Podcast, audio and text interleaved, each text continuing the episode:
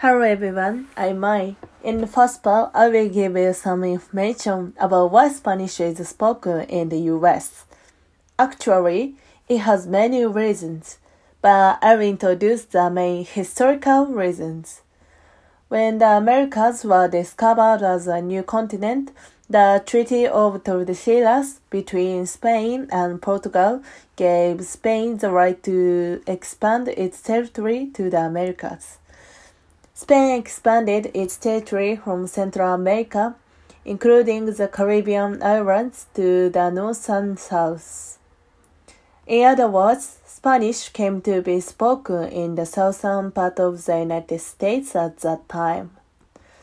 On the other hand, the northern part of the United States was colonized by Britain, France, and the Netherlands, so Spanish was not spoken.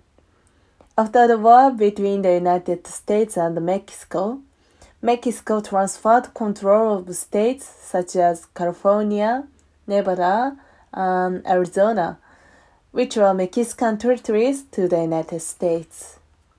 This is another reason why Spanish is spoken in the US.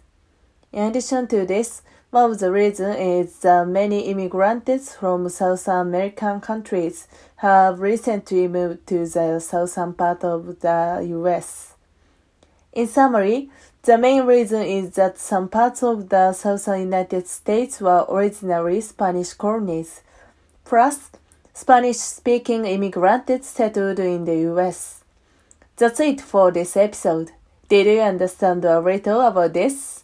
I hope this episode will give you a better understanding of the history of Spanish in the US. If you have a good understanding of this episode, I think you will enjoy traveling more when you go to the south of the US.